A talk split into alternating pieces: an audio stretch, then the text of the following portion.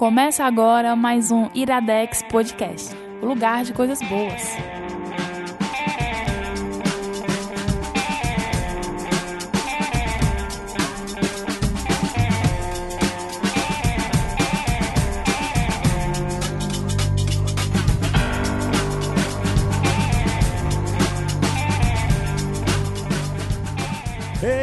Está começando mais um Iradex Podcast. Caio Anderson, a minha voz quase foi embora agora. A minha tá bem fraquinha aqui. Vamos todo mundo passar a gripe pro João. É, agora. Opa, é, Gabs Eles estão tudo gripados aqui. Eu cheguei, apertei a mão da galera inocentemente, depois tive que lavar as mãos.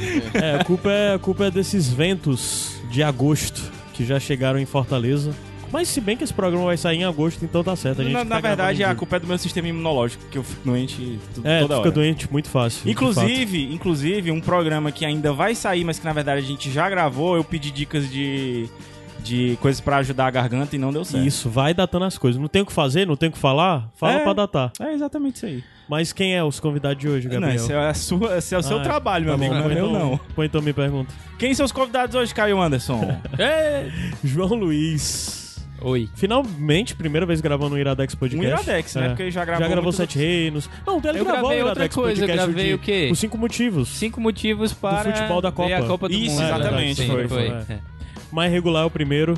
E, mas já gravou um bocado de Sete Reinos e outras coisas. Não e... tem mais Sete Reinos, né? Tem que fazer outras coisas. Sinal.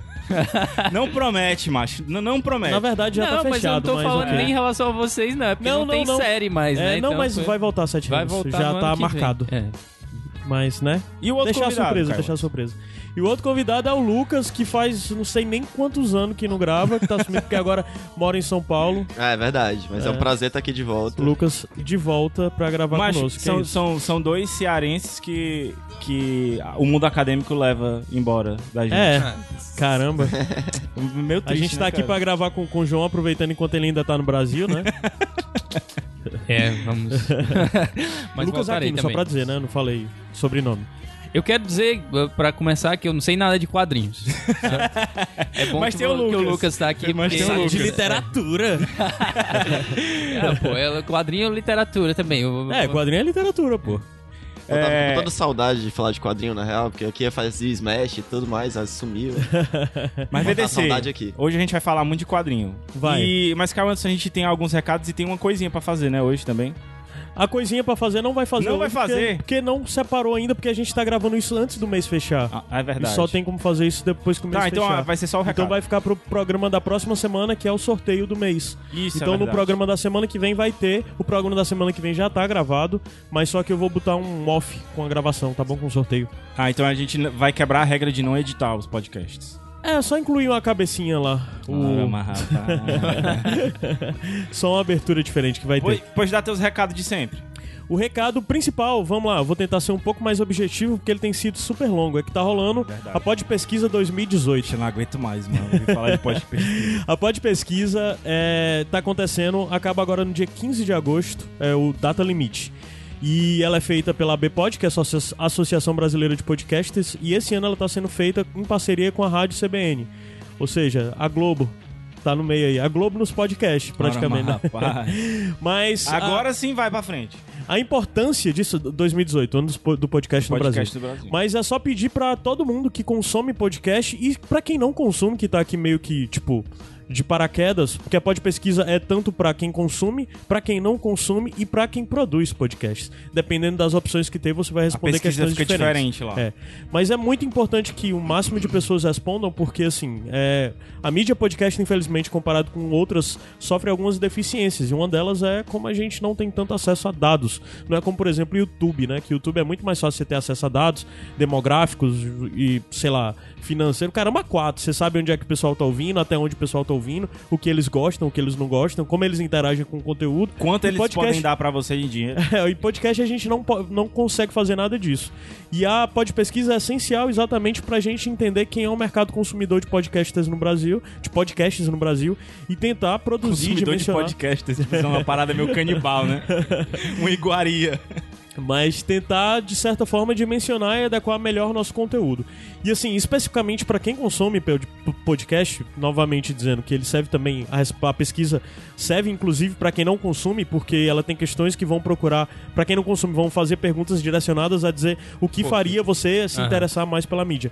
Mas para quem consome podcast não é uma pesquisa assim curta. É algo que vai demorar talvez aí vai consumir mais de 10 minutos do seu dia, entre, sei lá, 12 e 15 minutos do seu dia ele deve demorar. Ah, pô, dá pra fazer. Dá É pra isso. fazer de boas. E é tipo E assim, né? pra caramba. Tu tá consumindo um bocado de coisa de graça, né? Devolve de alguma forma.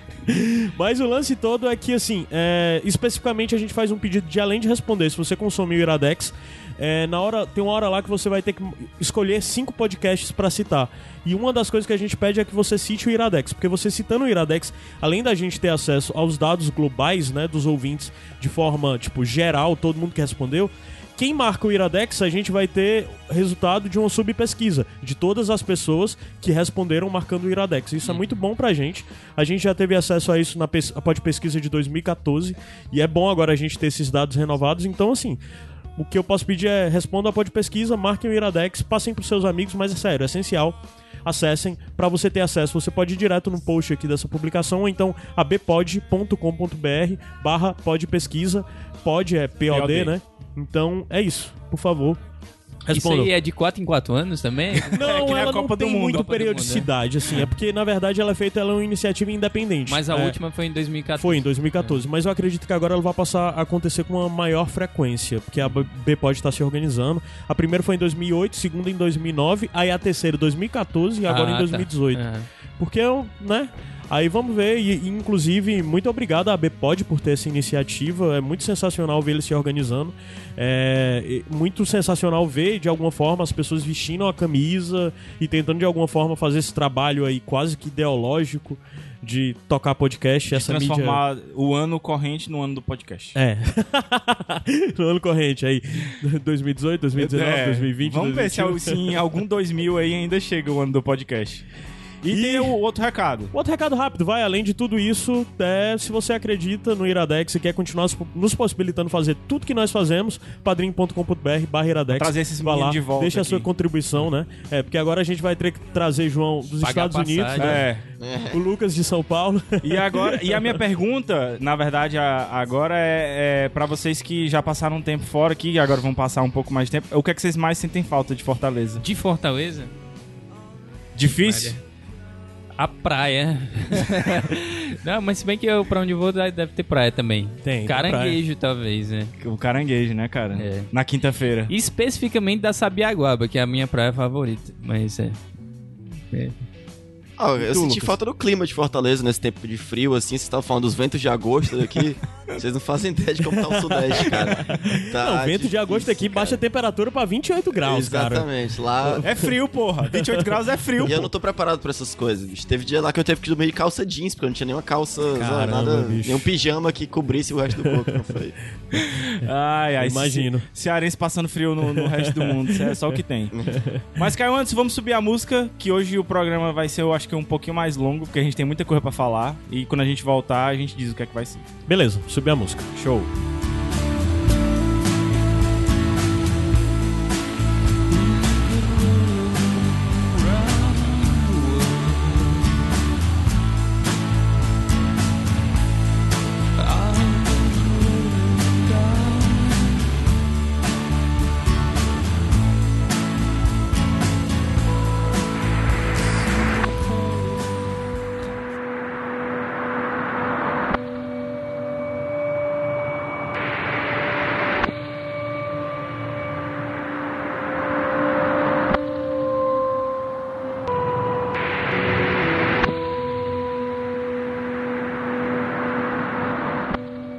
Ixi, o pior é que eu não sei nem virar de podcast falar, de volta. não sei nem se dá pra falar, porque a música é tão baixa. eu prometo que eu explico porque que eu botei essas músicas estranhas aí depois. Mas, Ah, Caio tá bom. Anderson, qual é a indicação e de quem é a indicação agora? A primeira indicação é do Lucas. Ele vai indicar a série The Terror, que é da AMC. Desse ano, né? 2018. Isso. É desse E- ano, mas tu já tava adiantando que faz tempo que o pessoal queria fazer. ó. Pelo menos 10 anos que ela tá em produção. É uma série que é baseada no livro do Dan Si- Simmons, que se chama The Terror também, é um homônimo, que conta a história da Expedição Franklin, que é uma expedição real, né? O livro é uma ficção histórica, uma expedição que tentou encontrar a famosa, pelo menos durante muito tempo, mitológica passagem noroeste, né? Que era uma passagem que existiria acima da América do Norte, que conectaria a Europa até a Ásia, né? Seria uma passagem comercial muito produtiva para, enfim, para o comércio entre a Europa e a, e a China, a Índia, enfim. Que, enfim, a gente sabe que é isso, a, a Europa sempre buscou esse tipo de passagem desde a época de Cristóvão Colombo, né? Enfim.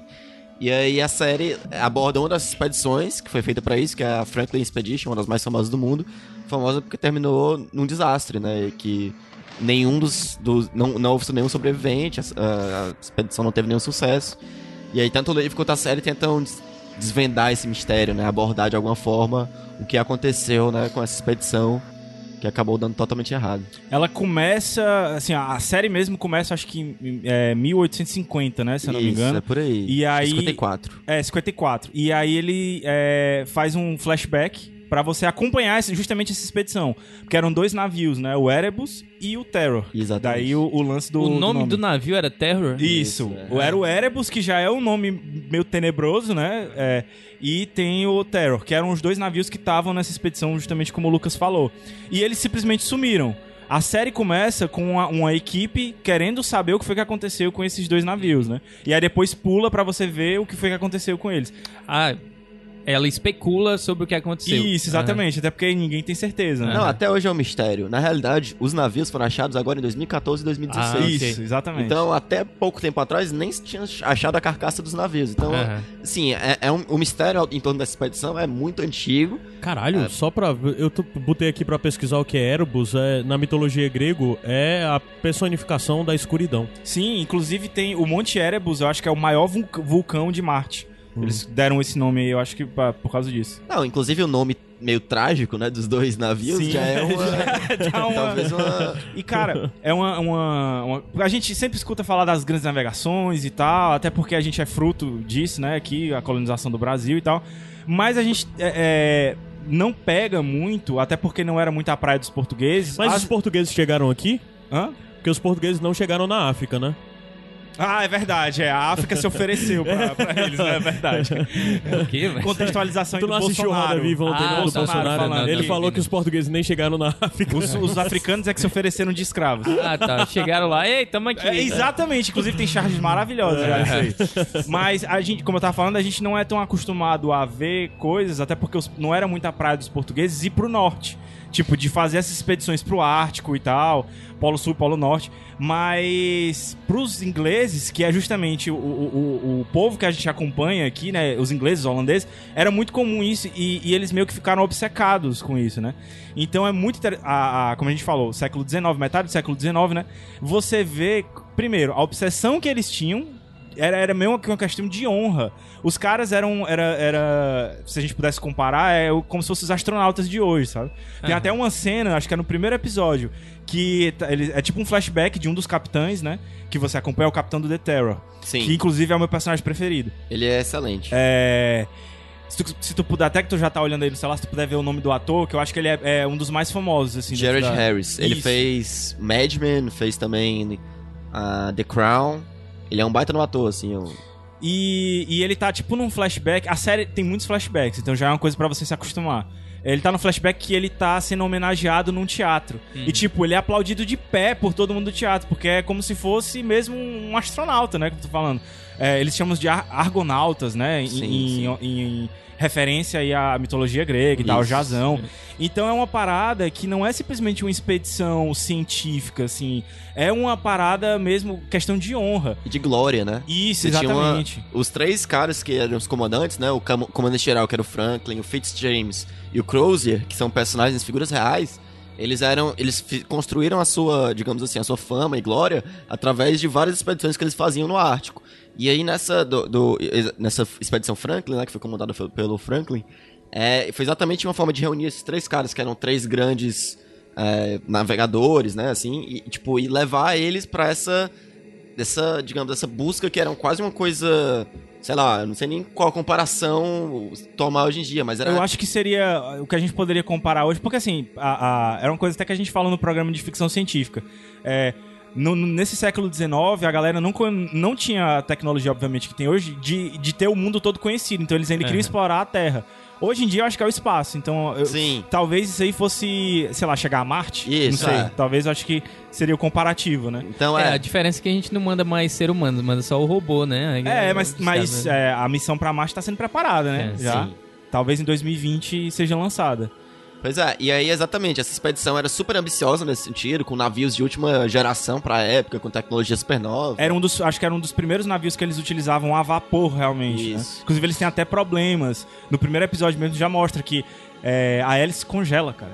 Aham. Embaixo da, da, da- da camada de gelo que eles estão quebrando lá, ele se congela. E tem que descer um cara lá com aqueles, aquelas paradas bem Júlio Verne, sabe? Aquele É. escafandro, um negócio enorme assim pra Sim. quebrar o gelo. É, é muito interessante porque eu acho que a, a- o livro eu não li. Até porque eu to- tomei conhecimento que era livro depois de ver a série. Mas. Eu acho que a precisão técnica da, da, da série é muito boa, assim. Pelo menos o, o pouco conhecimento que eu tenho da, da tecnologia da época, né? É, questão de medicina também, que a gente tem um, personagens bem interessantes que são os médicos. Os médicos não, tem o cirurgião, né? E o médico. Então é, eu acho que é uma série que, que é, deve ter uma, uma consultoria muito boa, assim, né, Não, nesse a- aspecto. A, né? série passou dois anos em produção, né? O cara que criou a série, que é o Ka- Kagawich, não sei exatamente como é que se pronuncia, mas ele, ele teve a ideia da série em 2006, quando, tipo, ainda tava... Não tinha lançado o livro ainda, porque é curioso, porque a série é inspirada no livro. Ah, Mas quando ele começou a ter a ideia de fazer um- uma série sobre a Expedição. Franklin, ainda não tinha o, o livro. Ah, aí ele começou a fazer um roteiro para um filme. O filme passou anos em produção, já foi. Vários diretores foram colocados como. especulados como diretores do filme, né? Só que na época o Guilherme Del Toro fez em 2009 um filme que também era parecido sobre, enfim, é, terror no, no, no gelo, assim. E acabou o filme saindo de produção, passou pelas mãos da AMC, do Netflix e etc. E aí agora a AMC resolveu fazer, porque o Walking Dead tá acabando e eles queriam uma nova franquia meio que de terror. Assim, sabe? E aí eles escolheram, ah, a gente tem esse projeto aqui que já passou aqui por, por aqui, que é promissor e resolveram fazer a série. Então tem uma produção aí há muito tempo, de muito estudo. tem um cuidado, né? muito- que já é antigo, assim. Então a série é, é- é o resultado de um trabalho bem extenso, bem muito bem qualificado, assim. Mas então eles já vão alongar a série aí, já vai ter mais temporadas. Então, a ideia vai ser fazer uma antologia, né? Um, tipo, estilo American Horror Story. Ah, ok. agora... Cada temporada ser uma coisa. talvez. Exatamente, Aham. ser uma história de ficção histórica e terror, sabe? Porque essa é a pegada, assim, essa coisa. Tipo, se você quer assistir essa série, se você gosta de ficção histórica, né? Exatamente disso que o Gabs falou, de cuidado, de uma coisa de remontar mesmo Precisão histórica com uma e tal.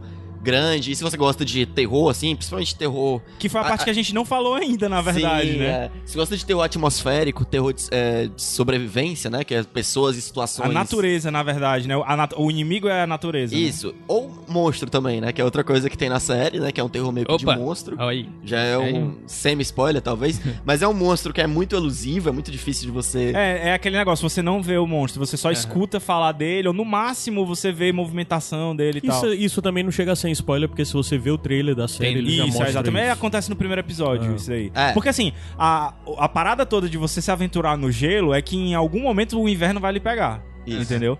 Winter is coming mesmo, de, de verdade. e até um, um- um- um ponto que eu acho muito alto é, na série é que ela consegue alternar gêneros muito diferentes. Tipo, ela consegue al- alternar o lance da exploração da expedição, que é uma parada meio de ficção científica mesmo, exploratória.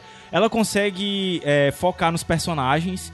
É, e aí falar muito da cultura britânica na época, às vezes parece até um Downton Abbey que você tá vendo ali, Sim. porque os caras tão, tão, se juntam pra jantar e vão discutir o que é que vai ser o jantar que o cara não gosta de língua de boi e tal. Total. E aí você vê a afetação dos ingleses e tal. E tem a terceira parte, que é justamente o terror, que é o momento em que os homens estão é, completamente presos no gelo, não tem pra onde ir. E agora, o que, que a gente vai fazer? E ainda tem um desconhecido, o desconhecido da natureza e o desconhecido, mais desconhecido ainda, que, sei lá, ninguém sabe o que, é que tem lá. É, é urso, que, que, que, que bichos são esses que começam a aparecer em É. volta, né?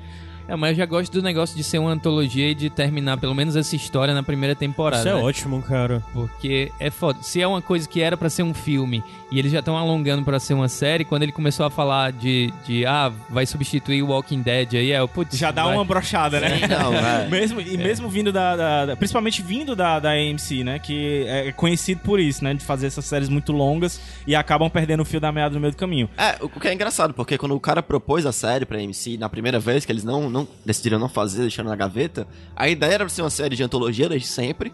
E na época não existia ainda American Horror Story, não existia ainda Fargo, que também tem esse esquema. Hoje em dia tem muitas séries antolo de antologia, assim, saca? True Existia True por Detective exemplo. também, Não né? tinha Não- True não tinha, Detective. Então, assim, era um formato que ainda tava em teste. E aí foi um dos motivos da- de eles não quererem colocar o projeto pra frente. Só que agora, como esse formato tá sendo testado e aprovado, né? Você, American Horror Story, tem até American Crime Story, né? Agora Isso, tem é, várias também, séries também. que estão buscando esse formato de antologia. Aí a MC, a MC agora deu ok, né? E aí deu muito certo, assim. Já decidiram renovar pra segunda temporada e tudo mais. É, é, é uma série que, assim, cara, é. É engraçado, você tava falando isso de misturar gêneros. Eu terminei essa série, eu fiquei assim, em um luto, porque assim, sempre tem esse luto pós ao você terminar de assistir alguma coisa que você gostou. Mas essa série especial me deu um luto maior ainda, porque é uma coisa, cara, que eu não, não sei, eu não sei o que é que procurar pra assistir. Sabe, eu tentei procurar o que é, que é parecido com isso. Não sei, cara, porque é uma Tanto é- mistura tão grande de tantas coisas, assim. Tem uma coisa também, entre as coisas que tu falou, tem uma questão, quest- coisa que é muito característica dessa série, que é uma coisa de é, militarismo também, sim, né? sim, é. De, de, é, de, tipo, como... De, hierarquia e é, tal. exatamente. Como, tipo, no momento de desespero, de expedição, assim, de desespero, como as, as hierarquias começam a ser questionadas, como é que, como é que essas normas... O É. próprio, o próprio, o, o é, como é que é o nome dele, mancho? É o, é Franz, é o nome do, do capitão do The Terror. Eu não vou me Ah, o lembrar. Franklin, É, o Franklin. Ele, que é interpretado pelo Ciaran Hines, eu acho, não lembro. que é outro cara famoso que também, fez né? Game of Thrones, ele faz o cara de Game of Thrones que é o, o rei da... acima da muralha. Acima né? da muralha. É o... Ah, o Mance Raider. o Mance Mance Raider. Raider, ele faz e tem Mance outro Raider. de Game of Thrones também, que é o, o capitão... Fitzjames, Fitzjames. que ele é o irmão da... Da, Da Caitlyn, né? em Game Ele é o. Edmund Tully. É, porque esses Ah. atores britânicos é tudo Game É, of Thrones, são reaproveitados, são É. reaproveitados. E são justamente as três figuras que, que, que é, entram em conflito dentro da. da, da- da- e, e, assim, é, é, é muito difícil não tomar partido do, do, do comandante do The Terror, né? Que é o Crows, é. Isso, exatamente. Que você fica vendo os dois abestados lá que, que ficam colocando a expedição em risco e que só querem saber de glória e tal e não pensam necessariamente os homens. E o Crows, ele vai e fala um negócio. É, quando os homens estão desesperados, eles não, não prestam atenção em hierarquia. Exatamente. E assim, Aham. o resto da série é uma prova disso, né? É. Mas, a- mas ao mesmo tempo é legal, porque ele vai mostrando. Tipo assim, uma coisa que às vezes nesse gênero de survival horror acaba sendo um pouco é, exagerado, não sei. a- a- é porque antecipa muito o momento da- do colapso, digamos assim. Que tipo assim, por exemplo, você vai ver Fear the Walking Dead, sabe? Algumas séries assim. Tipo, o- começa a ter o desespero, a galera já começa a virar um contra o outro. E exatamente. Todo mundo se matar e tudo mais. Já nessa série tem um, tem um clima de slow burn muito interessante. Que até certo ponto isso pode até incomodar algumas pessoas que assistem. Era uma coisa que eu ia falar. A cadência da série é um pouco diferente do que você pode estar acostumado. Qu- Quantos episódios são? Eu acho que são 10. São 10, são 10 episódios. Isso, mais ou menos 50 minutos cada um. Aham. É, eu, eu quando o Lucas falou que ia indicar, eu não, vou, vou assistir, vou assistir. Aí fiquei protelando, protelando quando foi ontem. Eu disse, não, agora eu vou assistir pelo menos o primeiro episódio. Assisti cinco. Não consegui Ah, é, parar. Foi um A cadência da série não me incomodou, mas eu acredito que possa incomodar algumas pessoas. Mas o que você. A, a dica que eu dou pra você insistir é o lance de você imaginar que são várias séries em uma só. No momento ali você tá vendo só a conversa entre os capitães e tal, mas é porque é o objetivo da série naquele Uhum. momento, entendeu? Ele não vai ser terror todo, todo o tempo. É, tanto é que tem um salto é, grande de oito meses do primeiro pro segundo episódio, Isso. entendeu?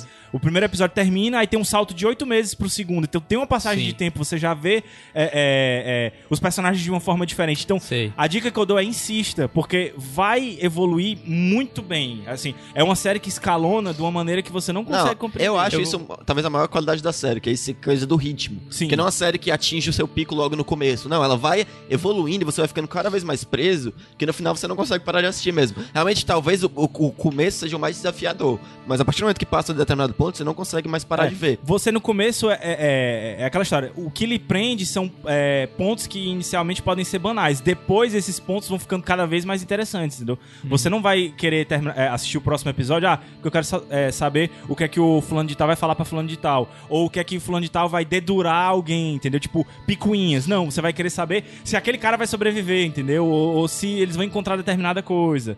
Então, é, é, os motivos pelos quais você vai continuar a ver a série são, acabam se tornando diferentes com o tempo. Mas aí vocês falaram que tem um monte de flashback também, né? Provavelmente é pra desenvolver os personagens, né? Você vai vendo a vida passada de cada um. Você vai ver porque que um cara é ele- alcoólatra, Aham. você, vai ver, você vai ver porque que um, um outro cara lá é todo retraído, porque, porque que ele sofre preconceito pela tripulação. Aham. Você vai ver até a explicação de por que eles levam um cachorro dentro da, da, da, da expedição, entendeu? Uhum. E é, é, é muito legal mesmo, assim. É, eu realmente recomendo demais essa série, assim. Eu quero muito assistir pra saber se tem um, o, o- o- qual o final que eles colocaram pra, pra, pra essa história. E, e é bom porque o Lucas sempre traz essas indicações que deixa a gente maluco depois. né? Ele é responsável pelas indicações malucas. É- agora tem que saber se eles vão achar outra história boa pra, Ah, pra cara, certeza, na segunda né? temporada. Principalmente né? por ser, Cara, por, com por certeza. ser O- ficção histórica, né? O, Love, Isso, o tem que achar uma Lovecraft, situação o Lovecraft não, adequada. não escreveu as coisas que ele escreveu à toa, bicho. Ele, ah, ele- sim, ele existem viveu- fatos históricos, né, que Ele- servem de base pra Ele isso. né? viveu numa época é, onde essas histórias eram o que era conversado de noite, entendeu? Tipo, as histórias que a gente conta hoje de, de sei lá, de Saci Pererê, essas coisas, eram essas histórias que o Lovecraft se aproveitava pra escrever. Inclusive, tem um clima muito Lovecraftiano a série. Sim, não, lembra bastante. Assim, a série lembra, tipo, duas coisas, até tem uma coisa que não é à toa. Dois, dois filmes que me lembram muito a série é The Thing, O Enigma de Outro Mundo, né, que é do John Carpenter, e Alien, do Ridley Scott, que tem Total. aquele tensão de, das coisas indo pro limite, pessoas assumindo o controle antes de estarem preparadas pra isso, e o desespero, e o monstro que ronda aquilo ali, e o monstro servindo muito mais como um elemento de terror psicológico na, na, na galera do que de fato um, um, só, um, só um, Um perseguidor é, mesmo só um implacável, perseguidor né? que mata todo mundo. Então tudo isso é muito abordado na série. Não à toa o Ridley Scott é produtor executivo da série. Ah, cara, eu não sabia. É, ele é produtor executivo. A segunda temporada, até você estava falando de histórias que continuam, né? Assim, a, a, a- a pretensão deles é fazer várias ficções históricas com elementos de horror. Na segunda temporada vai ser sobre a Segunda Guerra Mundial. Vai ser uma história meio que um espírito é, que assombra. ah, que vai, vai se passar na Segunda Guerra Mundial sobre o. Ja- O elenco vai ser majoritariamente japonês, né? Sino-americano, assim. E, tipo, vai ser sobre, principalmente sobre a, os campos de concentração de asiáticos nos Estados Unidos. Caralho, vai ser foda E a fronte da guerra no Pacífico. Vai ter uma, uma conexão entre as duas coisas e tal. Mas vai- provavelmente vai chamar The Terror ainda, né? Até porque... É, The Terror porque. Poxa, Eu fiquei mais interessado na segunda temporada do que na primeira. É, não, a segunda temporada é interessante que vai ser roteirista dela, vai ser at- até o cara que já tá muito bem treinado pra filme de monstro, que é o maluco que, que escreveu Godzilla, escreveu também é, é, Kong, né? A ilha da. Da perdição, um negócio assim, é? É, o último filme do King Kong escreveu o novo Godzilla, Rei dos Monstros, né? Que saiu o trailer agora na Comic Con. E aí ele vai escrever a segunda temporada. Então é um cara que tem. Cara, tem potencial. É, tem potencial. Não sei se vai ser tão boa quanto a primeira, porque a primeira eu achei um negócio Sinal espetacular. são, diz que são universo, né? E Isso. o Monsterverse é, tipo, supostamente esses filmes do Godzilla. Caralho, e será do que ele King vai botar Kong. um Gojira aí nessa... É, é japonês, é, né? japonês, é. Quem, quem sabe? Pelo menos alguém vai mencionar um Gojira lá. É, outro comentário que eu queria fazer, até nessa coisa de. que vocês falaram do- da mudança do gênero, né? As coisas de como vai construindo pra virar outra coisa. Teve um filme que eu assisti esses dias, acho que vocês aqui talvez tenham assistido também, Hereditário. Que me lembrou muito essa série em algum sentido. Que é um filme que também é, tipo, metade é meio que drama de família, que vai virando um terror, né? Então aqui é meio que isso, é tipo, é um drama de, de época, uma coisa meio. ah, sei lá, uma coisa meio como se falou, Dalton Abe, talvez, de intriga palaciana e tal, que vai se transformando numa série de terror mesmo e vai cada vez mais explorando esses elementos. Então é muito interessante como a série vai construindo tudo isso, né? Eu, eu, eu assim, pra mim tá entre os, as melhores coisas que eu vi esse ano, tá The Terror. Então... Gabriel não viu o, O hereditário, Hereditário porque ele não tem vi, medo. Eu tenho medo. Ah, não, é assustador pra cacete. Eu, ah, Caralho, aí o cara me, desa- me desanima totalmente, velho, a assistir. eu não gosto de assistir filme de terror, mas minha esposa sempre faz que eu assista e eu sempre tenho medo. agora me fez que nem agarrando o- com Tu ela. assistiu o hereditário? Assisti. E aí? É, eu achei massa, mas tive muito medo. Agora ele falou que nem o Silvio Santos. A minha esposa já assistiu e disse que é muito bom. Então fica aí a indicação de The Terror. Você vai encontrar, infelizmente, só no Tivira, por enquanto. Ou então, acho que... Será que ele tá passando na, na MC Brasil? Cara, acho que não. Dizem que vão colocar no Netflix, mas eu não tenho certeza. É. Eu, eu já vi ele indicado, tipo assim, é, pra quem gostou de The Terror, vai procurar isso aqui. Na Netflix eu já Sério? achei. Ah, já. é porque eu acho que botaram lá nos Estados Unidos. É, Deve então tá talvez- chegando pode daqui, ser. talvez. Não Se sei. você quiser já ver logo, então procure aí no Tivira que você encontra. Fácil. Vamos subir a música, que daqui a pouco a gente vai. Música estranha, macho. Mas, mas tem potencial.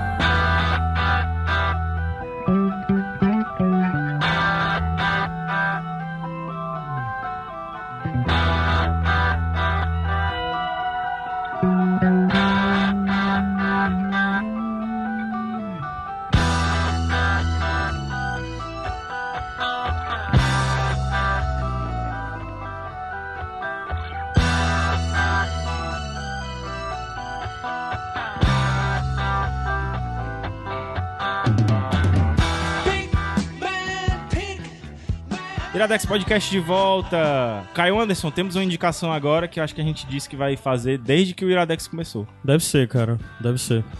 Mas a gente teve que esperar o Joãozinho ler. Pois é, bicho, eu me, a gente- me admirei que vocês nunca tivessem indicado esse livro, porque assim, as pessoas me indicavam direto. Qual é assim. o livro? Ou o mouse, né, pô? Porque é um daqueles negócios que as pessoas sempre falam, ah, pô, tu nunca leu, dá, lê e tal.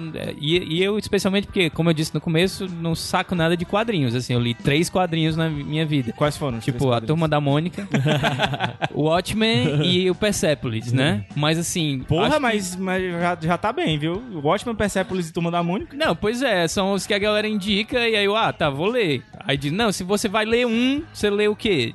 O Watchmen foi o primeiro que eu li, né? Aí depois eu li o Persepolis e, e o Mouse. Ah, Quer dar uma sinopse? vixe, eu não sei se eu sou capaz, vamos ver. Ah, é um... ah, ah, é, é engraçado, porque eu tava lendo e eles não sabiam classificar se era uma ficção ou se era uma biografia. Aham. Porque, enfim, a história desse cara que ele. é a história da família dele, né? Na verdade, mais propriamente do pai, que foi. é, ah, eles são todos judeus, ah, mas que ele foi é, prisioneiro durante a Segunda Guerra, né? Foi, foi soldado, foi prisioneiro de guerra e depois foi. é, é, Levado tá- pro campo de concentração. Isso, para um campo de concentração. E sobreviveu, né? É a história de um sobrevivente da, da Segunda Guerra Mundial, contada pelo filho dele. E é interessante, assim, uma das coisas que eu achei mais interessantes é porque... É, Ele é polonês, é? Ah, é, Isso. é, É, família isso. polonesa.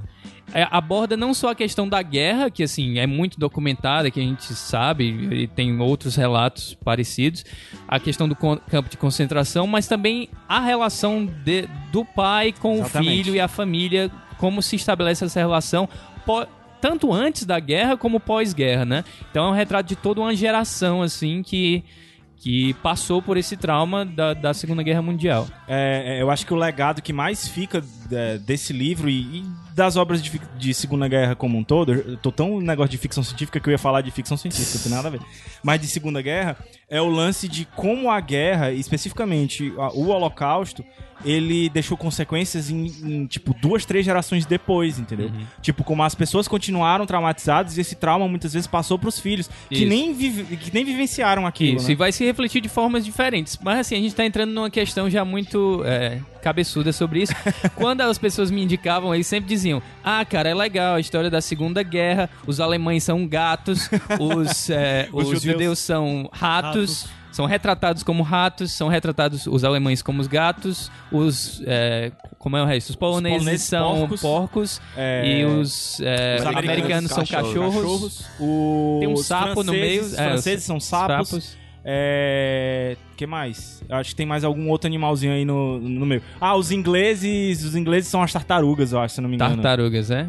É. Não, não me lembro agora especificamente. Mas é, é um recurso muito massa que é usado pelo Sim. Art Spiegelman, né? Que é o, o, o autor, pra meio que é, direcionar já o que ele quer de cada um desses povos, né? Uhum. E, mas é, o, que, o, que é mais interessante é que esse lance de gato e rato veio de uma conversa que ele teve com o pai, né? Foi Hum. o pai dele que falou pra ele, ah, a, a gente se sentia dentro de uma ratoeira Ratos e tal. ratoeira, é. Tanto é que eu acho que o primeiro nome da, da primeira parte é, é- é Ratos na Ratoeira, alguma coisa É porque assim. mouse é ratos, né, em alemão. Isso. Isso, é, exatamente. Não, e na realidade, tipo assim, essa é uma, de certa forma, esse antropomorfismo que ele utiliza é uma apropriação do próprio discurso nazista alemão, Sim, né? Assim, sim. na época do, do, do- do nazismo. Porque, tipo assim, a partir do momento que você interpreta ah, diferenças étnicas como diferenças de raça, que é uma coisa que é, é brilhante, é por isso que é um. Ele é um- começa, tem um epígrafe que é exatamente do Hitler falando disso, né? Os judeus são uma raça, mas não são humanos. Exatamente. Quando você interpreta, você desumaniza o seu.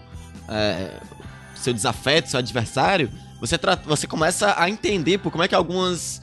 Ah, ah, alguns absurdos são perpetrados, né? Alguns massacres são perpetrados. Quando você não enxerga quem você tá, sei lá, colocando numa câmara de gás como um ser humano, aquilo ali se torna muito mais palatável. Se, se ele não é um seu semelhante, e sim se ele é uma outra raça.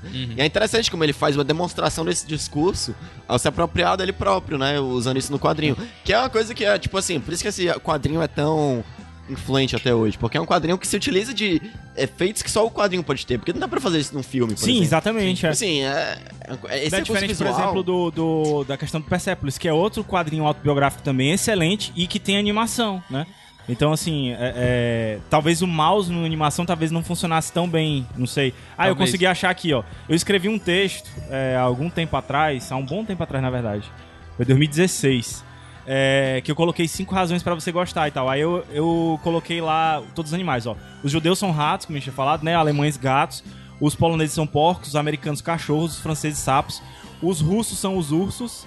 Aham. Os- as renas são suecas, porque ele tem uma parte do, do quadrinho que é na Suécia, né? Os peixes são os ingleses e as, as libélulas são os ciganos. Então é bem interessante também a- a- as alegorias que são colocadas nisso aí também, né? E, e, assim, nesse lance que o Lucas estava falando, assim, é interessante esse passo que ele toma, que é ele basicamente desumaniza, entre aspas, todo mundo, né? Torna todo mundo animais pra tornar os mais humanos, exatamente, né? Você vai é, enxergando a- essas etnias diferentes, essas nacionalidades diferentes, né? É, tentando encaixá-las dentro desses esquemas de Estereótipo de estereótipos que às vezes acabam sendo. É engraçadíssima a parte do, do, do pai dele quando ele diz: Ah, eu não queria retratar meu pai tão objetivamente, porque ele cai exatamente no estereótipo do que é um judeu. E É, é genial isso aí. E é ele que joga muito com isso durante a- a- o, o livro todo. O, o lance deles usarem máscaras às vezes, né? Tem uma hora que ele tá lá Sim, escrevendo, sim, ele tá se retratando e escrevendo o livro e ele é um ser humano usando uma máscara De de, rato. de rato, né? Que Então, é outra genial. questão sobre identidade, sobre her- herança, né? Isso. Étnica, sobre se sentir, de alguma forma, é, uma, essa carga histórica do, do- de ser judeu, mas de também não se sentir parte daquilo, de uma culpa por não se sentir também Exatamente, porque parte daquilo. ele nasceu depois, né? Isso. Ele até, ele- a- a- a- o pai e a mãe dele se conheceram antes da guerra, passaram a- o perrengue todo, se se é que, que se pode dizer isso. E, e ele não vivenciou isso, Uhum. né? Então eles pegam só pelas histórias que o pai contava e. E, e ele, eu acho que ele fez visitas também a- a- aos campos e tal. Sim. Tanto é que a, a- eu até coloquei isso como destaque. É, a representação é, física das localidades é muito boa. assim. E assim, não sei se isso de fato aconteceu, mas no começo da segunda parte, né? Porque foi É, lançado em duas duas partes, partes, né? Se eu não me engano, a primeira foi em 86, Mas só falar também né, uma que- das coisas que é interessante falar desse período que ele é lançado, porque toda essa questão da antropoformiz... antropoformização, porque é muito relevante a questão que ele foi lançado ainda no período de Guerra Fria. Então é importante ele aham. retratar essas figuras que ainda havia toda essa diversidade entre as nações, que hoje em dia, digamos que, por mais que exista, não é nada comparado ao que era a Sim. Guerra Fria, né? Então, a, a coisa de tornar animal pra, de alguma forma, procurar tornar todo mundo humano, eu acho que na época ainda se tornava ainda mais necessário, né? Mas... Sim, tu, tava, tu ia falar do. É, ele foi lançado em duas partes, né? Isso, é. Assim, ele tentou publicar Ele saiu numa um bom revista, tempo, né? Saiu numa revista, revista. isso, durante os anos 80, e aí publicou ah, como um livro em 86, Em 86, a primeira isso. vez. E aí foi super aclamado e tal, e aí ele tava tentando escrever a segunda parte, que eu acho que ele lançou em 91, É, por aí, alguma coisa assim. 92. E no começo da segunda parte é exatamente ele tendo um bloqueio. ah, não sei se isso de fato aconteceu, mas ele tendo um bloqueio porque não conseguia retratar, pensar como ia retratar os campos de concentração. Que era uma realidade assim que ele não vivenciou e que é tão absurda da gente imaginar que quem não teve lá tem dificuldade de construir, reconstruir, né? Ah, não sei onde eu ia com isso, mas achei interessante. Cara, o. Eu acho que, assim. Sem dúvida, a, parte da Segunda Guerra é, é, é realmente o, o ponto mais forte do livro, até porque quando você vai indicar pra alguém, diz, ah, um livro sobre a Segunda Guerra. Mas, certeza absoluta, as partes que mais me tocaram foi quando ele vai conversar com o pai dele Sim. e você vê que o pai dele não conseguiu superar a guerra. Tipo, e é também aquela parada que a gente tava conversando, João, antes, da questão de ecoar muitas coisas em outras obras. Uhum. E o pai dele, é, como ele mesmo já, como ele mesmo fala, né, a questão de o meu pai é o estereótipo do judeu, eu acho que ele é também o estereótipo do judeu que sobreviveu ao Holocausto, porque em muitas outras obras você vê a questão das pessoas que sobreviveram é, continuarem raci- querendo racionar comida, não desperdiçar de jeito nenhum. Sim. Assim, tipo, eu, eu conto em vários filmes, tipo, a- a- as pessoas vão é, mais velhas vão sair com as mais novas pra comer e dizem, ah, essa refeição que a gente tá comendo aqui, pra uma pessoa, daria pra uma família inteira na época da Aham. Segunda Guerra. Então é de novo aquele negócio de as consequências perdurarem por várias gerações e, e, e- e- também elas não conseguirem, as gerações mais novas, não conseguirem Se livrar, né? Não, não, e também não, não se livrarem de toda essa ceifada. é não fato consegue que- se livrar e às vezes entra em conflito porque não consegue entender, entendeu? É. Tipo, não consegue Ao entender. mesmo tempo que carrega, não sabe nem o que que tá carregando. Porque, tipo, você tá com aquilo, você cresceu ao lado dos seus pais, que tem aquela bagagem, que lhe transmitem aquilo, mas na real, aquela bagagem não é sua e você não entende porque você é daquela forma. E, e por mais que, como tu falou, ainda tenha continuado a, a Guerra Fria e o medo tenha sido persistente de guerra nuclear e tal, mas o medo de, de, de extermínio, eu acho que as gerações que vieram depois não conseguiam compreender, entendeu? E, eu- e isso é muito bem retratado, é retratado até bem demais. É, Tem um lance forte do, do irmão dele, né? Porque ele tinha um irmão. Sim, tinha um irmão antes da, da, da, da, não, não, da guerra, não né? sobreviveu à guerra e ele veio depois da guerra, né? É, Então é ele o sente- Richier, né? Isso, ele sente essa culpa muito forte de não ter estado presente na guerra e sente a culpa sim em relação ao irmão, porque o irmão é sempre aquela coisa que não foi realizada, que não conseguiu se realizar, e aí ele fica tentando se medir em relação ao irmão, né? Então ele carrega todo esse peso, como o Caio falou, da hereditariedade que ele nem entende co- completamente, mas que pesa sobre ele. E aí ele vai desenvolver altos problemas psicológicos depois e tal. É, é um cara que, que, assim, a gente fala muito do pai dele, tá- mas ele também é, ele é quebrado. Não, mas é interessante isso, porque a, a história ela é muito complexa em, todo seu, seu- em toda a construção dos personagens. Não é uma coisa meio. Ah, não sei se algumas pessoas vão entender isso errado, mas não é uma vida é bela no sentido de os personagens todos. Sim, sim. Sabe, uma coisa muito pra chorar, bonzinho e tudo mais. Aqui tem um, Romantizada, né? É, Não romantizada, exatamente. É uma coisa. Por incrível que pareça, porque é um quadrinho, então você su- supõe um realismo maior do cinema do que do quadrinho. Mas na realidade, esse Pois quadrinho, é, por, por mais. que, que é isso? Eu, eu- eu- eu que não, não sou da, do, do meio, né? Não entendo tanto o meio assim. Por que, que tu acha que é isso? Que o quadrinho consegue ser mais realista quando o cinema não poderia ser nesse caso? Cara, então, é porque quadrinho é uma mídia. São mídias diferentes. E as duas mídias não necessariamente implicam no, no, num determinado tipo de leitura necessária, assim. Então, o quadrinho, ele pode ser qualquer coisa, assim como o cinema pode ser qualquer coisa. É. Então, tipo assim, é- é- o que surpreende esse quadrinho é exatamente isso. Porque muita gente tem a expectativa do quadrinho como uma coisa mais infantil, uma coisa mais Mais caricatural. lúdica, né? Até- e ele até você brinca fala. com isso ao utilizar os animaizinhos, que é uma coisa que também é um recurso do quadrinho clássico, Fábula, né, né? O, o antropomorfismo, desde, sei lá, Garfield, ah, sabe? A Cra- Crazy tal, né? Cat. Sempre tem essa coisa do animal, né? Fofinho e tal, contando piada. E ele utiliza disso, mas pra subverter esses trupes do quadrinho. Então, assim, esse quadrinho, um dos choques que ele provocou foi exatamente isso. Porque, cara, como assim? Uma história em quadrinho com um animalzinho que é tiro na cabeça do outro. né? Entendeu? É uma coisa super realista. Então, assim, ele, ele dá uma leitura super. um dos- é um dos melhores, acho que é uma das obras mais real, que a, a, a retratar de uma forma mais real e complexa a questão do Holocausto. E é em formato de, De- quadrinho. né? Mas em quadrinho ou de tudo, tá De falando? tudo. De tudo, né? De- Mas o fato de ser em quadrinho é ainda mais interessante, porque não se espera muito isso. ó, As pessoas não têm essa expectativa do quadrinho. As pessoas normalmente esperam do quadrinho as leituras mais ingênuas, né? Mais infantis e tal. E na realidade a gente tem umas leituras mais complexas, bem, bem, bem documentadas. é, Enfim, uma, uma leitura excelente e sobre o Holocausto feita através de uma história em quadrinho, né?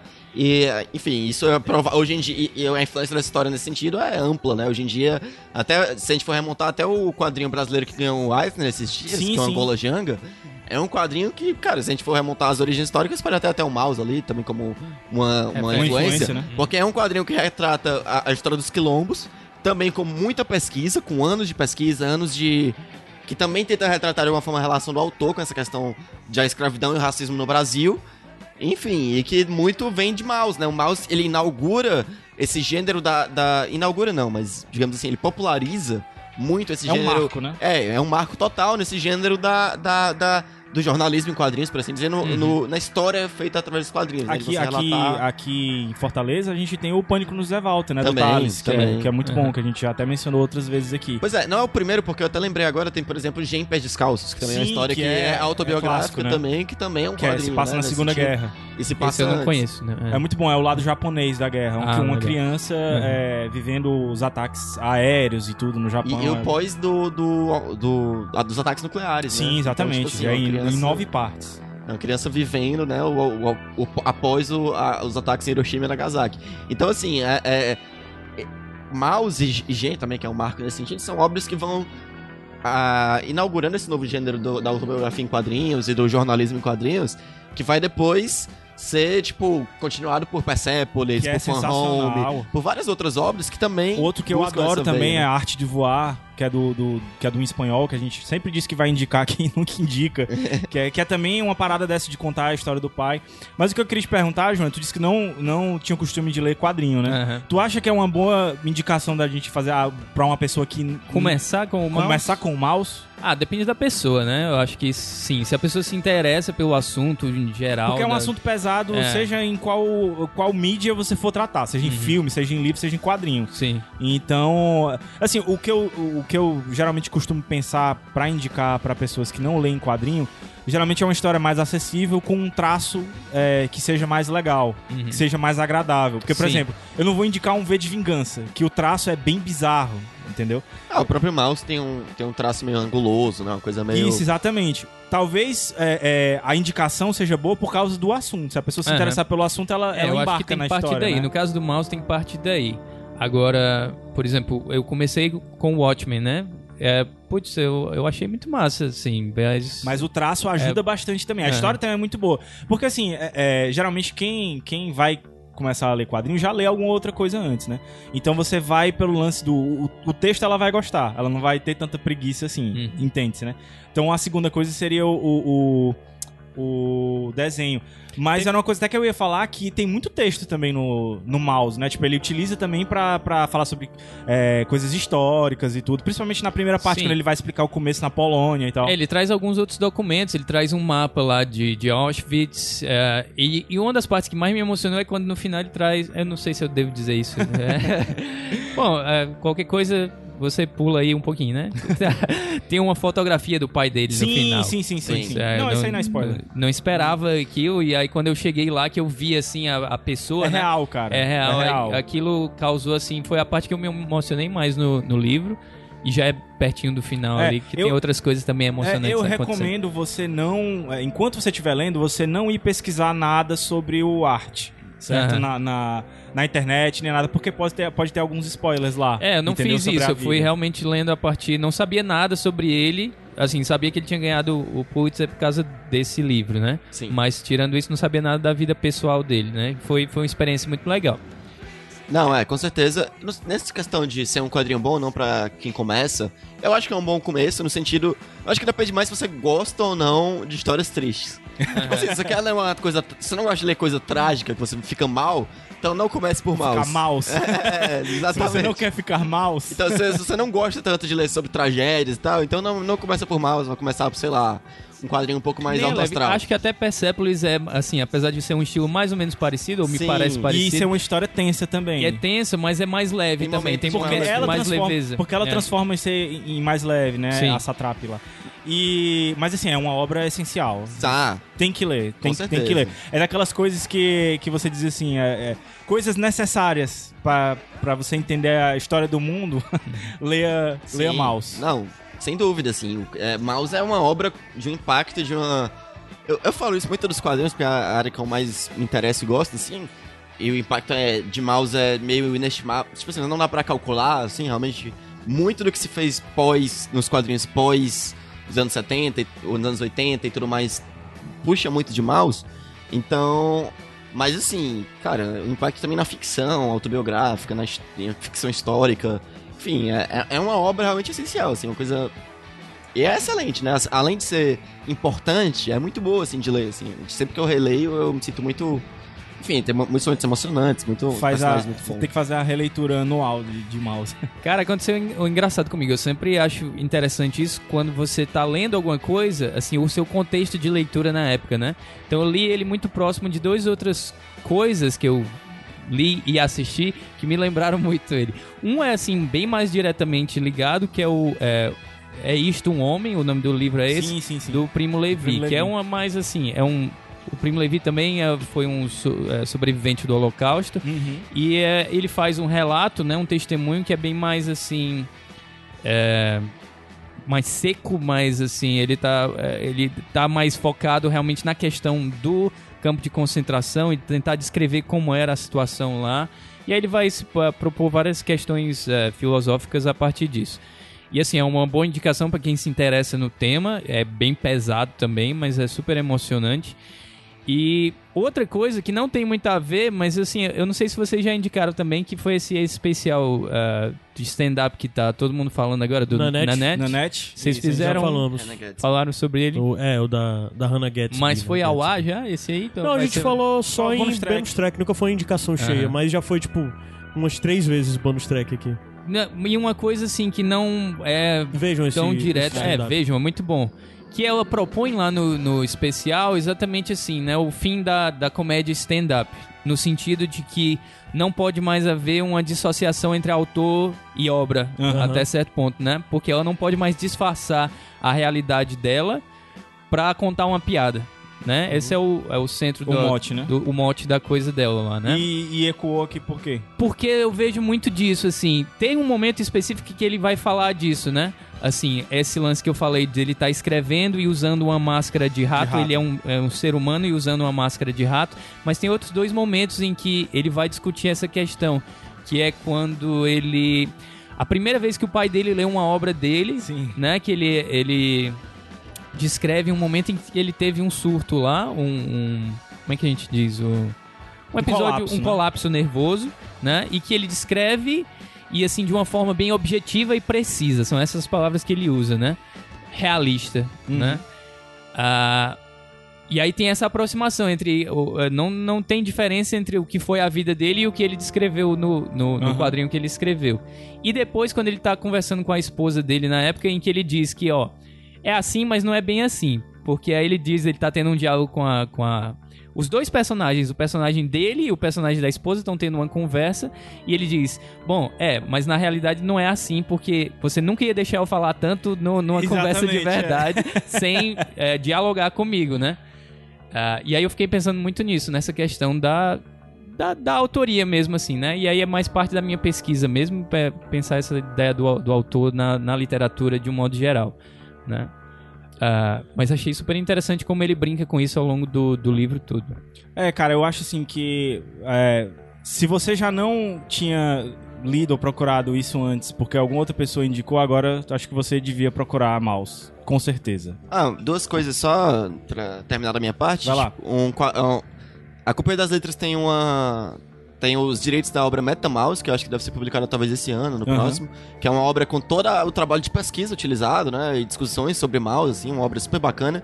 Já é publicada nos Estados Unidos há muito tempo e tá pra ser publicada no Brasil há muito tempo. A Companhia das Letras está próxima de fazê-lo.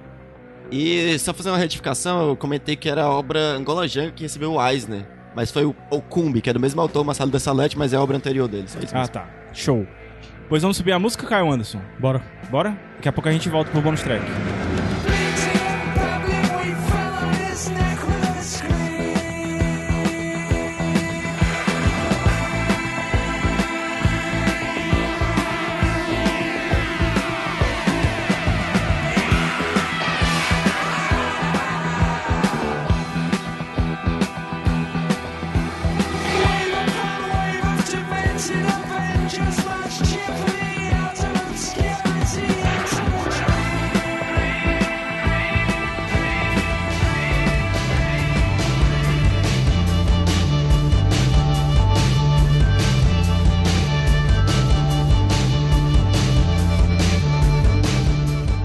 Iradex Podcast de volta.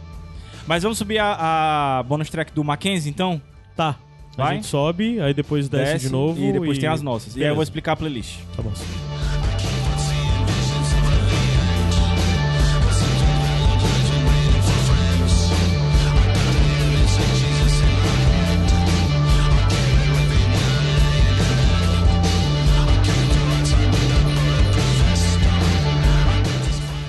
Oi, minha gente. Eu tô aqui hoje pra indicar na bonus track uma série que eu comecei a assistir a semana passada, mas ela já tinha começado desde junho, começo de junho. São 10 episódios e saiu até o episódio número 8, até essa data agora. É a série Cloak and Dagger, que se fosse traduzida para o português seria Manto e Adaga. É uma série da Marvel. São dois heróis jovens, pelo menos na série, né? não é nas histórias em quadrinhos, eles já eram mais velhos, mas na série são dois heróis jovens que começam, obviamente, aprendendo e descobrindo quais são seus poderes e o que é que eles podem fazer. Alguma coisa com esses poderes. Um é um rapaz negro e a menina é uma jovem branca, né? Os dois têm 16 anos e eu particularmente, talvez porque eu tenha lido alguns dos quadrinhos quando eu era mais novo, quis muito ver e estou particularmente muito bem surpreendido pela série. Tem algumas coisas bastante interessantes, como a gente costuma dizer, alguns plot twists que, pelo menos para mim, foram relativamente surpreendentes. não era algo que eu esperava numa série, é, principalmente uma série lidando com coisas de jovens e tal. Então, é, eu fiquei, gostei bastante e estou muito intrigado assim para saber o que é que vai acontecer nos dois últimos episódios dessa primeira temporada. A série é produzida pela ABC, um canal americano, mas foi lançado num canal novo que eles criaram para uma nova linha, talvez, de produtos que chama Freeform. É muito provável que é, esteja passando, talvez, no Hulu, quem tiver acesso, ou então, obviamente, como a gente sempre escuta no IP, é, e atrás no Tivira mesmo. Né? Mas, assim, eu particularmente estou gostando muito mesmo da série e a segunda temporada já foi confirmada. Então significa dizer que o pessoal é, gostou e está gostando da série. Espero que ela continue seguindo o caminho por onde vai e só como uma outra informação, ela também tem alguma conexão com as outras séries da Marvel que estão sendo lançadas ou que foram lançadas até agora na Netflix. Tem um momento na série em que um dos personagens acaba falando o nome de um outro personagem que está nas outras séries que a gente assiste na Netflix também. Então fica aí a minha dica, a minha sugestão, a minha bonus track dessa semana, a série Cloak and Dagger, Manto e Adaga. É isso. Valeu!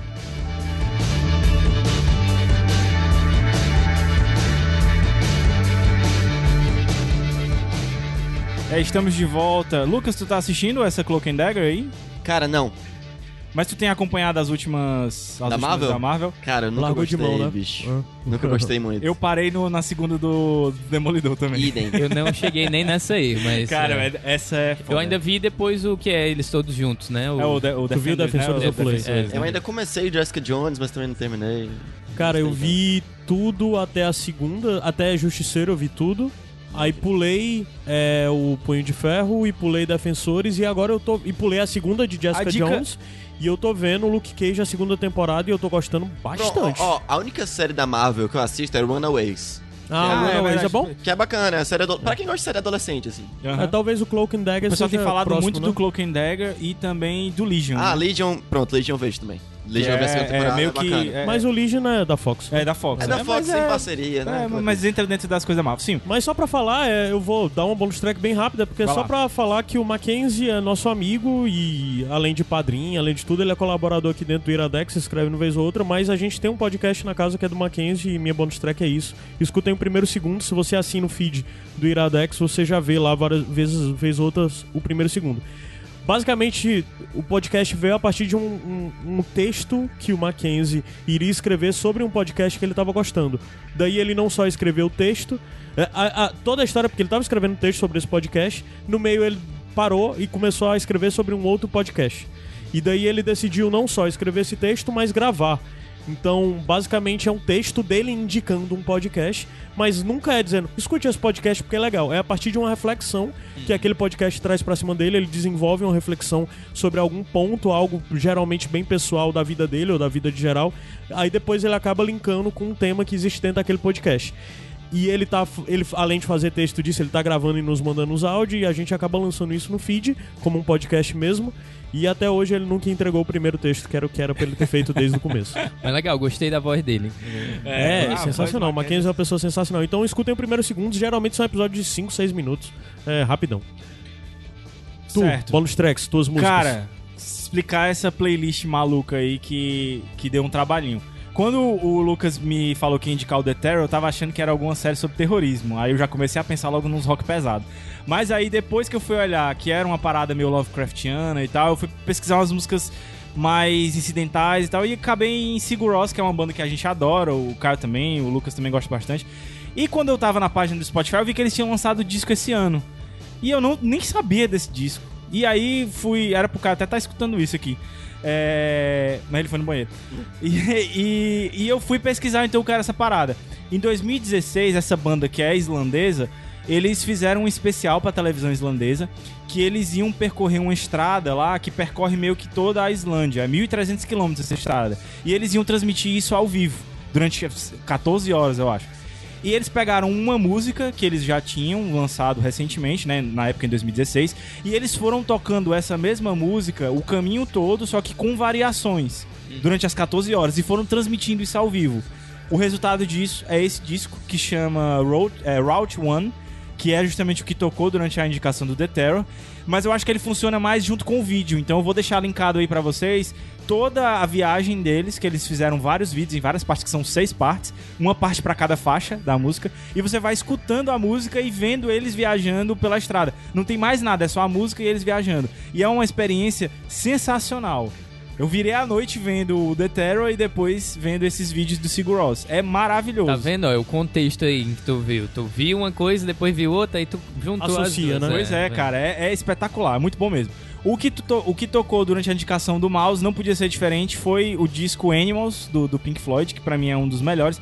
É com certeza o disco deles mais político, em que todas as músicas têm nome de animais e falam sobre conteúdos políticos, associando isso à questão do estereótipo de animal, né? É o pigs, sheep, dogs tal. Muito bom esse disco, eu indico demais. Eu acho que fez aniversário mês passado, mês retrasado.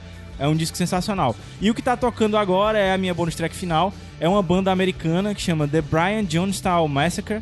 É, eles são, tipo assim, é uma máquina de fazer disco. Todo ano eles lançam disco desde 2001, sei lá. E cada disco é uma coisa mais diferente do que a outra. Eu, particularmente, não gostei do que eles lançaram esse ano. Mas o que tá tocando agora é o que eles lançaram ano passado e que eu acho sensacional. Indico demais. Eles já, já tocaram aqui antes. É, inclusive, eu tenho tatuado uma das, da- dos- das capas de disco deles, né? Vai botar uma foto da, Oi? da tatuagem não, da tatuagem também? não, mas eu posso É. botar uma foto da capa do disco. Que na verdade não é. Eles também. Eles pegaram da, da- do mesmo local, né? Que é o, o disco de ouro da, da Voyager, né? Que é a nave que lançaram no espaço. Enfim, fica essas três bônus tracks aí. Tu, Lucas. Cara, eu vou ter, indicar duas séries que eu, quando, eu quando tu veio me perguntar que é que eu indicaria, eu falei, ah, cara, pode ser qualquer uma dessas três. A gente achou melhor depois fechar no The Terror, mas as outras duas são tão excelentes que eu quero reforçá-las também aqui. Uma se chama Barry, que é uma série de comédia é, sobre um, um- da HBO, que é sobre um assassino, um mercenário, digamos assim, um assassino profissional que decide virar ator. é, se apaixona pela atuação e vai acaba virando um ator Cara, amador. Isso, isso seria muito o papel do Terry Crews. Cara, não é o Terry Crews, mas é um ator de comédia muito bom, que é o. Não tô lembrando o nome dele agora, mas ele fez Superbad. É, ele é do Saturday Night Live. Era do SNL, é, exatamente. Barry. Não tô lembrado exatamente o nome dele agora, mas é um projeto dele. E é muito boa a série, acho que é a melhor série de comédia. Bill Hader, cara. Bill Hader, exatamente. Bill Hader é uma das melhores séries de comédia que eu vi esse ano, talvez a melhor. Ah, ele é o policial, né? Ele é o policial de Superbad, ele é Seth Rogen, A exatamente. gente já falou até de. Bill Hader aqui em algumas coisas, mas uma Sim. que eu me lembro de cara assim foi que a gente. E, é, Skeleton Brothers, Skeleton, É, Skeleton Twins. É Skeleton Twins. Skeleton É, Twins, Isso. que é ah, bom. sim, sim, que ele faz com a, com a Christian Wiig, Christian né? Wiig, E fez também Descompensada com a Amy Schumer, ele é o par romântico dela. Ele é um baita no ator, assim. E Barry é um projeto dele, assim, especificamente. É muito engraçado, é uma das melhores coisas que eu vi esse ano. Acho que é a melhor comédia que eu vi esse ano. Fica aí como indicação. A outra é A Guerra do Vietnã, que é um documentário do Ken Burns, que tá no Netflix agora. É um documentário de 10 episódios de uma hora e meia, então é pesado. É um documentário, tipo, de 13 horas, então... 13 horas não, mais, eh, sei lá, não, não sou você fazer, saber fazer os cálculos agora, mas é muito tempo. E aí, é, o Ken Burns é um documentarista que ele, que ele tem um trabalho de recontar a história dos Estados Unidos, mais ou menos. Ele tem um trabalho, ele tem um documentário super longo sobre a Guerra Civil norte-americana, ele tem um documentário super longo sobre a história do jazz, outro Que é muito bom, que também é é muito sensacional. bom. Tem outro que é sobre beisebol. Enfim, ele faz documentários sobre vários elementos da cultura norte-americana. Fez isso sobre a Guerra do Vietnã, que foi resultado de 10 anos de pesquisa, assessorado por sei lá quantos mil, sei lá, centenas de historiadores. Tem uma produção enorme, os documentos que são colocados na série são coisas assim inéditas, é, film, filmagens de dentro da guerra mesmo, coisas assim incríveis. É uma série muito pra quem tem paciência e pra quem gosta mesmo de história. Porque realmente, enfim, cada episódio tem uma hora e meia, é um filme, são alguns 10 filmes sobre a Guerra do Vietnã, mas assim, é excelente pra, pra quem quer ter um algum tipo de contato com, esse, com essa, quem- enfim, com essa história. É brilhante, eu acho que é a melhor coisa que foi produzida sobre o tema, assim. Recomendo bastante. E é isso aí, são essas duas séries. Aliás, vou indicar mais uma, por último. Vai. Se chama Killing Eve, que é uma série de uma mulher que tá pesquisando a história de um assassino serial também, que é muito boa, tá indicada ao Emmy. Aliás, essas duas séries, essa que Barry tá indicada, acho que Killing Eve tá indicada também. São duas séries novas, tem uma temporada só. Assistam. É bom pra acompanhar aí quando for sair mais temporadas, né? Isso, o Viet- a Guerra do Vietnã, não sei se tá indicado Emmy, porque o documentário eu não sei como é que é muito bem, mas é excelente também. Fica essas três séries aí pra quem quer curtir. Pô, eu queria indicar, todo mundo Vai, indicou alguma indica, coisa. vai, Eu indica. não tenho nada pra indicar. Indica Eu sou- o Nanete, vai. O quê? O Nanete. ah, pô, fala- tá, fala. a gente já falou disso. Na net. Mas é porque eu, sim, eu sou meio atrasado. Se aquele Toda teu- que a galera já. Eu já. Eu tô eu- assistindo agora o que a galera assistiu uns dois meses Ah, atrás. Não, eu, no caso, é quatro anos atrás. Eu assisti Ah. True Detective dia desse. Se o teu EP tivesse na, no Spotify, a gente indicava. Ah, o não pode EP. indicar no YouTube? Pode, Pode. Pois indica o teu EP. Pronto, pois eu me indico, o meu EP. Vai estar aí. Como é o nome do EP? É. Como é mesmo o nome? Não, vai pra merda. Mas, tipo, tu bota o link aí. É, É, vou- vou o- linkar. é Miss América do Miss Sul, América número do Sul. 2. É. Pronto, vai estar vai tá linkado aí e a minha mãe escuta diariamente essas, as músicas do aí. Coitada, ela gostou é muito, cara. Ah, é? Ela sério? gostou Ah, muito. putz, Qual é o legal. gênero, assim? É, esse é mais. É um negócio punk. É. Pô, legal, hein? Mais vou punk, punk... Pós-punk ali, né? Punk... É, mas punk, punk, de mano. shopping, é. É, Gente, que programa bom. Finalmente a gente indicou mouse, tá paga a nossa dívida com a gente mesmo. E é isso, eu fui Gabs Franks. Caio Anderson. João, Lucas Aquino. É nóis. Até Beijo. mais, gente. tchau.